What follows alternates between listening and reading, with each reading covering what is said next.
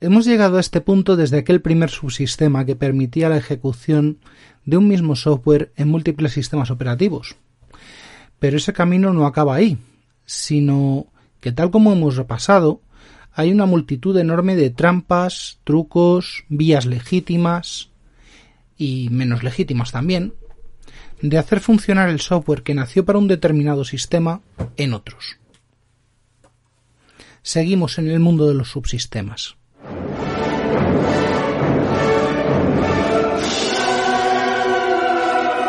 Bienvenidos a Yo Virtualizador.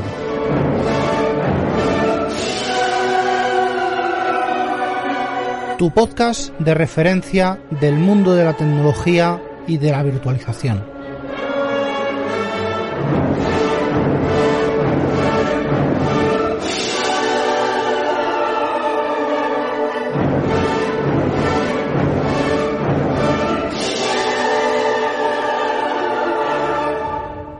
WSL, un proyecto mucho más joven que Sidewin, con una filosofía más avanzada, es eh, lo que lo que toca hoy.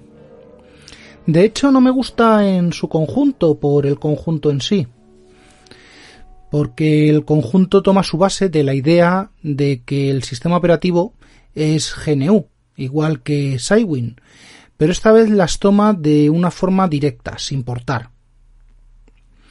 Como todos conocemos, lo que vulgarmente se denomina Linux es eh, realmente GNU Linux, y partiendo de esa base podemos realizar muchas almágamas.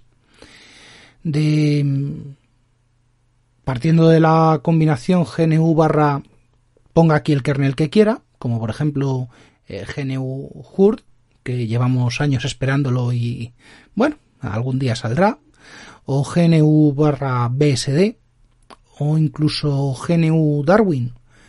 Pero el caso que nos ocupa es algo que suena tan raro como GNU Win o GNU Windows.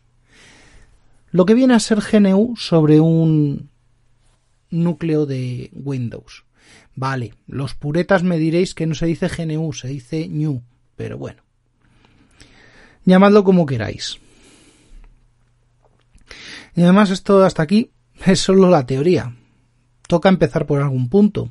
Así que empezamos por la versión 1. Ah, bueno, que ya hemos empezado realmente. Vamos a ver. Es que este conglomerado nos deja algo muy relevante, que vuelvo a lo mismo. Un día me tengo que meter a hablar de arquitectura y qué es lo que es eh, GNU como capa. Porque se ejecuta en una capa de espacio de usuario, mm, lo que por ahí llaman user space, también userland, y en este caso, en ese user space, cabe perfectamente un conglomerado de cualquier distribución, sea Ubuntu la más nombrada, Debian, SUSE, Kali, Fedora, cualquiera. Es más, cabe la posibilidad de crear una distribución personalizada o de personalizar cualquiera de las conocidas. Ahí lo dejo. WSL, subsistema añadido por Microsoft y por lo que leo con colaboración de Canonical, es una capa de interpretación e intermediación entre el espacio de usuario y el espacio del núcleo, que se encarga de hacer lo mismo que hacía la biblioteca de Sidewin en su momento, solo que con una arquitectura plenamente multihilo, plenamente compatible multihilo, vamos a dejarlo ahí. ¿Y para qué sirve todo esto? Pues para lo mismo que comentaba en el capítulo pasado, para ejecutar las utilidades GNU, pero a diferencia de cómo se hace con Sidewin, que son ejecutables P intermediados por la librería de Sidewin, aquí lo que hay es una capa de interpretación que realiza ese trabajo, por lo que hay una ejecución directa del código ejecutable ELF, en concreto ELF64, sobre el procesador. Así que esto ya empieza a reducir un poco el soporte. Aunque la verdad, pocos equipos de consumo deben quedar de 32 bits. En la práctica, lo que vamos a tener es un kernel Linux que habla con el kernel Windows, con, con HAL, y que nos ofrece las interfaces propias de Linux para que aportando un poquito más, como Celib eh, o glibc o podamos ejecutar las herramientas de GNU o no. Y podamos hacer muchas otras cosas en su formato binario, en el formato ELF. Y esto se hace por medio de una capa de traducción binaria, la cual realiza el trabajo de convertir las instrucciones binarias de un sistema eh, al lenguaje del host. Estamos hablando de un emulador avanzado o muy avanzado, pero emulador al fin y al cabo. La emulación, ahora que lo he mirado, es de un kernel 4.4.0-19041, que viene a ser el que montaba Fedora 24, Ubuntu 16 o cualquiera de las distribuciones de ese momento que buscasen un kernel de tipo LTS y que por casualidad sale de mantenimiento en el momento de grabar este podcast, este mismo mes de... Estamos en febrero, estamos en mayo, da igual. Así que probablemente la próxima actualización de Windows deba hacer algo al respecto, porque en la iteración en la que estamos mm, todavía nada. La base de, diseño tira del LXSS Manager Service en Windows y tiene sus drivers y sus binarios, al igual que Cygwin tiraba de eh, Cygwin 1.6. Aquí se usan eh, LXSS.sys y LXcore.sys, que son dos binarios de 64 bits y que proporcionan acceso al host mediante las interfaces creadas de mm, VolFS y DRVFS. ¿Vale? Uno dará acceso a volúmenes, otro dará acceso a unidades. Bueno, esto ya lo explicaré más adelante. El acceso a red y otros dispositivos se hace vía llamadas a la API presentando eh, su petición a estos binarios, al API que generan estos binarios, y a través de ese API al kernel de Windows, con lo cual tiene la latencia que tiene. Al igual que el control de acceso a los recursos, eh, a los permisos y a todo lo demás. Bueno, eso era WSL1. Mm, Seguimos con WSL2. Aquí sí cambia la cosa. Cambia tanto que lo que es necesario, lo que era necesario antes, mm, ahora mismo es mucho más gordo. Se requiere un hipervisor haciendo cosas de hipervisores. Es decir, a diferencia de WSL1, aquí ya no hay emulación. Hay una máquina virtual que ejecuta un kernel real. Esto tiene importantes implicaciones, y no solo con respecto a las máquinas, que ya en WSL1 eran de 64 bits, sino que también se, exige la capacidad de ejecución de una máquina virtual asistida con todas las extensiones mm, propias, todas las extensiones adecuadas del procesador. El hecho de que esta característica esté subordinada a la presencia del hipervisor no excluye a los sistemas Windows Home, puesto que también van a tener esta característica, pero limitada como sistema home que es. Aunque realmente no hay eso de que haya una limitación, ya demostré que era posible saltársela en uno de mis vídeos para tener un Hyper-V completo en Windows Home. En fin.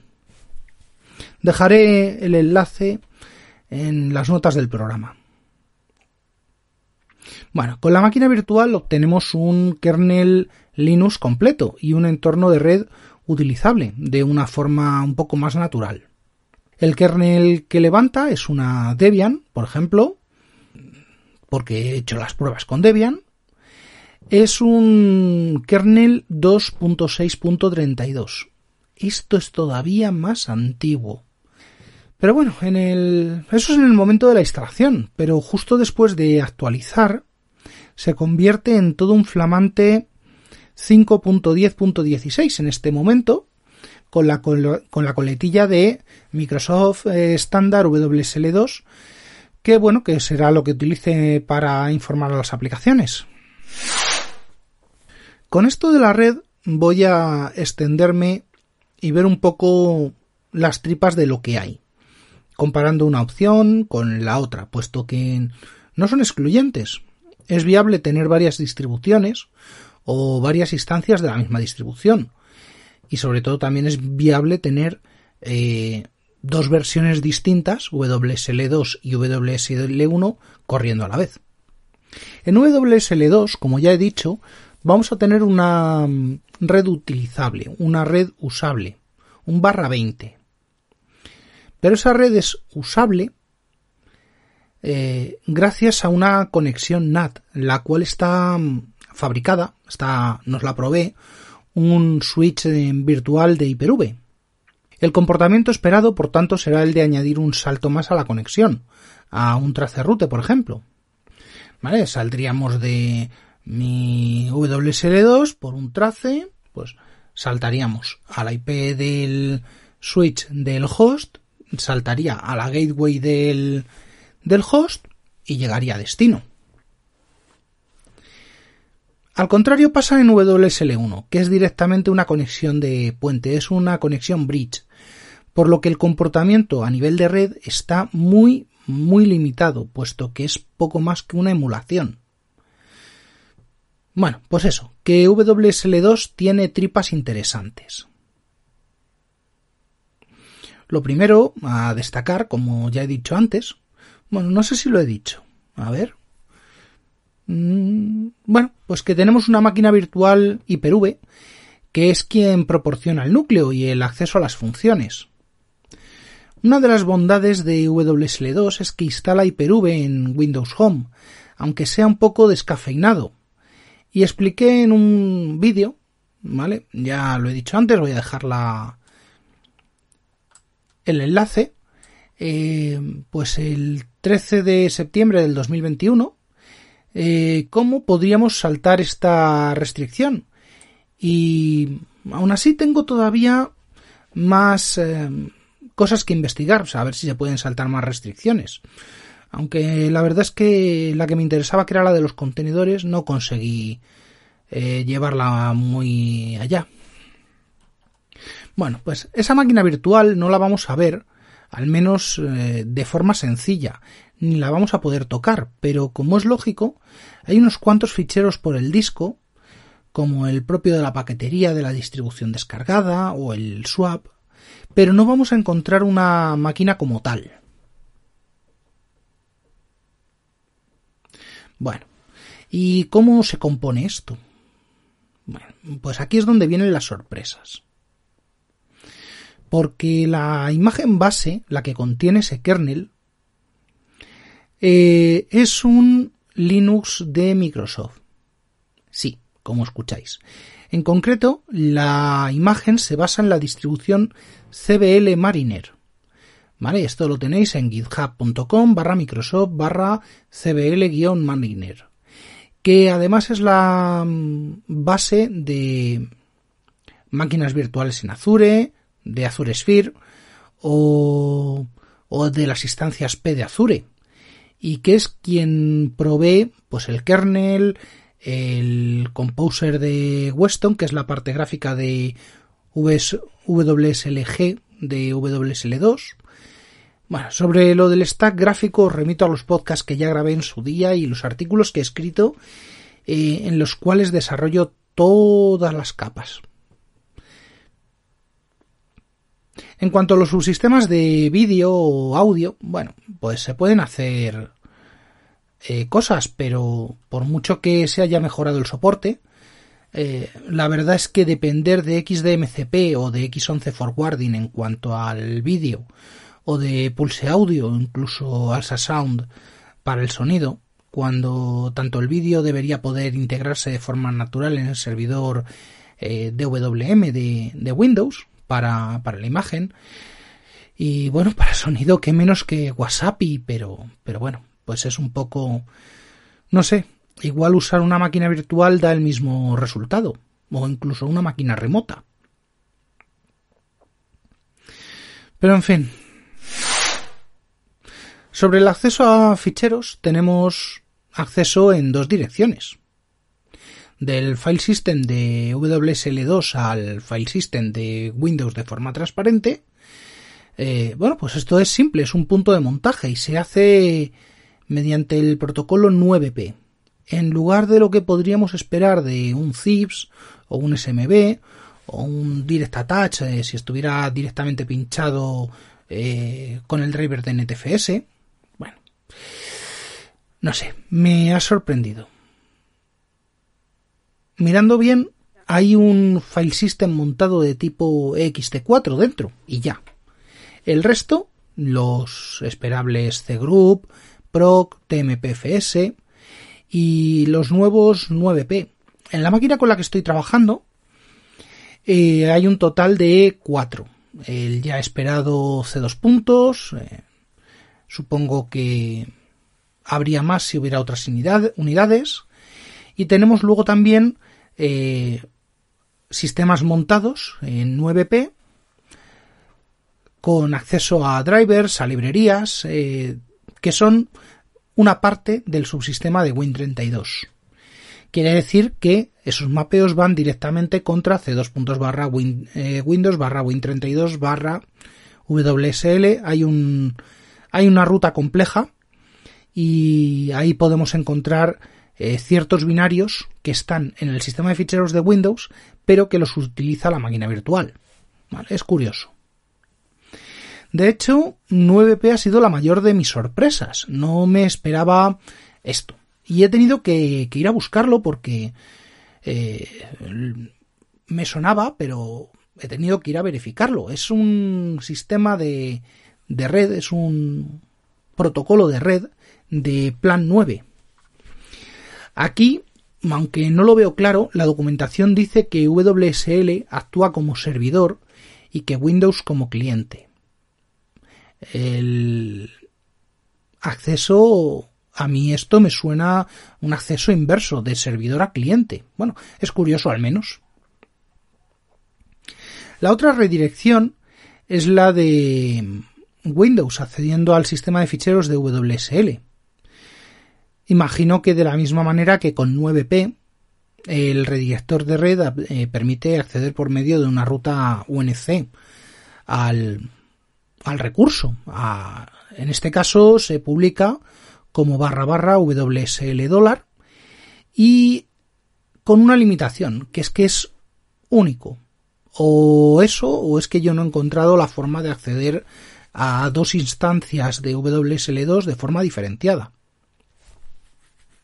Esta construcción de red me resulta tremendamente curiosa y me recuerda tremendamente a cosas muy arcaicas como las que había en Nobel con IPX en sus primeras versiones, Incluso también uno de los mecanismos de red de OS2. Bueno, al final todos los extremos parecen iguales. También rascando un poquito más, eh, Crostini para Cromos también es una implementación de... o también tiene una implementación de 9P. También en VirtFS para KVM y QEMU dice la Wikipedia que tienen relación con 9P. O sea que es un protocolo sorprendente, una sorpresa muy, muy curiosa y que os recomiendo echarle un ojo porque, eh, bueno, pues me ha sorprendido.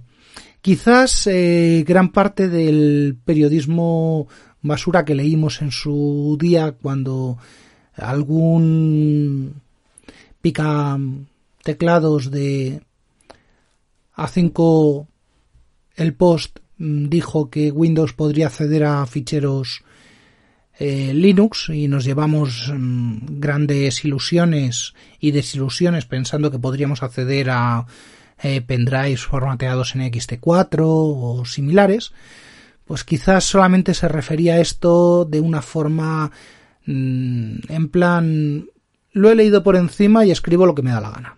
Pero bueno, eh, periodismo de clickbait barato. Bueno, pero es que me he puesto a destripar todo esto y ni siquiera he dicho cómo se instala o cómo se accede. Bueno, para empezar, pero solo esta vez, porque esto es mucho más simple que cualquiera de los otros instalables eh, de los otros subsistemas que he contado hasta ahora.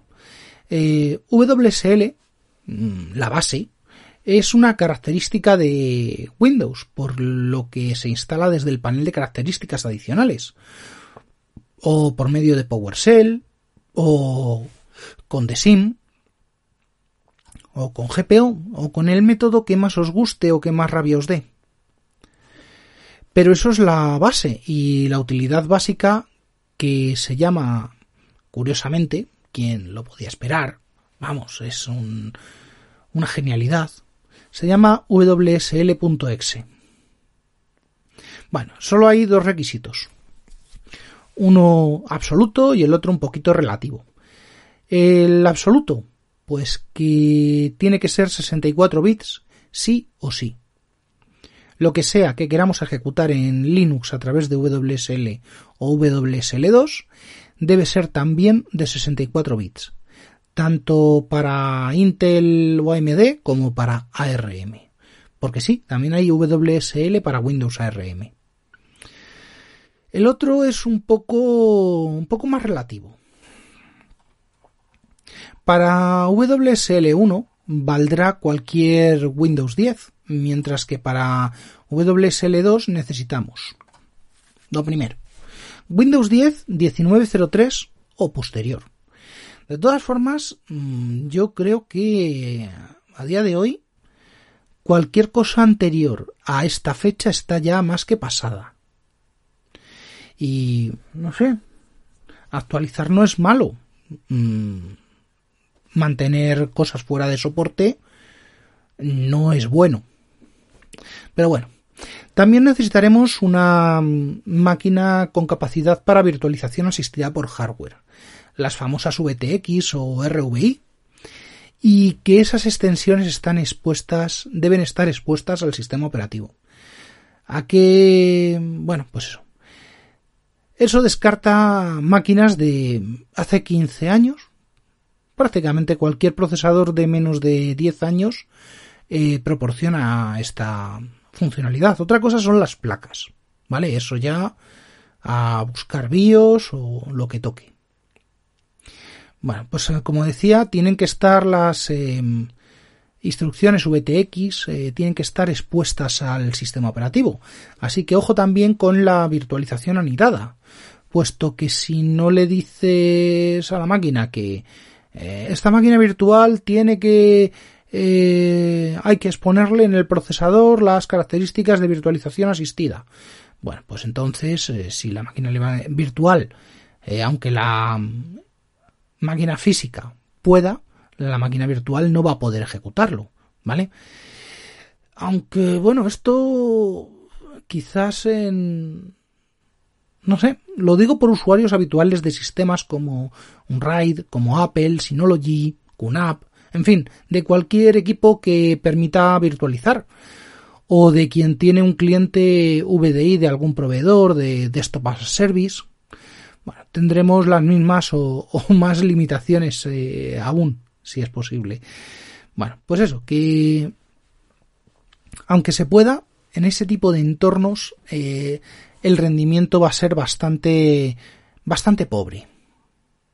Bueno, pues una vez verificado que podemos ejecutar eh, WSL, pues WSL.exe servirá para hacer casi de todo. También podemos hacer cosas por la tienda, pero bueno, pues, ir a la tienda implica meter unas credenciales, tal. Si podemos saltarnos ese paso, pues mejor. Así que el método fácil, mm, vamos a la tienda, buscamos eh, Linux y nos ofrece, pues por ejemplo, Debian, Ubuntu, OpenSUSE, Kali, Fedora Remix. Algunas son gratis, otras son de pago y absolutamente todas pueden ser utilizadas con WSL1 o WSL2, ¿vale? En cualquiera de los dos modos de funcionamiento. Así que, como hemos dicho, vamos a hacerlo por el método no fácil, no el de la tienda. con lo cual lo único que habría que hacer es, pues, para descargarlas, obtenemos el listado mediante el parámetro menos menos list junto a menos menos online para que nos enseñe lo que hay disponible como si fuera la tienda y invocando wsl menos menos install y el nombre que hemos obtenido de la lista anterior pues nos pondría el equipo a descargar e instalar la, distribución elegida. Pero ¿cómo sabemos si una distribución es de un tipo o de otro y qué podemos hacer? Bueno, pues es muy simple. Con el mismo WSL menos menos list, pero esta vez sin el online, nos dirá lo que tenemos instalado y de qué versiones. Podemos cambiar la versión en cualquier momento, pero debemos tener una mm, configurada como predeterminada. Hay un comando para definirla, eh, y claro está también para cambiar la versión de una distribución o la predeterminada, bueno. En fin, esto es un resumen, muy somero, muy superficial. Pero con menos menos help hay una ayuda bastante completa que nos dice todo lo que debemos saber. Tengo pensado hacer algún artículo de esto, pero ya va estando apretada la agenda, así que vamos a ver cómo lo cuadro y sobre todo cuándo. Y si consigo hacer lo que tengo en mente, eh, habrá alguna sorpresa más. Va a estar curioso. Por último, como ya dije, quedan las antítesis de todo esto. Por ejemplo, Wine y sus derivados como, no sé, Cedega, Crossover, o el propio Darwin, y siendo de todas la más conocida Proton, y en la cual hay un para la cual hay un agradecimiento en la web que he comentado antes de CBL Mariner. Quizás me meta más con más adelante con esa con esa parte. Lo que sí vendrá, seguro, es un capítulo de esa modernez que son los contenedores y que van estrechamente relacionados con, con todo esto. Ya veré cómo lo hago. Ah, y también tengo por aquí apuntado que hay que tocar las cajas de arena y no son para gatos. Y hasta aquí el capítulo de hoy de Yo Virtualizador, podcast asociado a la red de sospechosos habituales suscríbete en fitpress.me barra sospechosos habituales.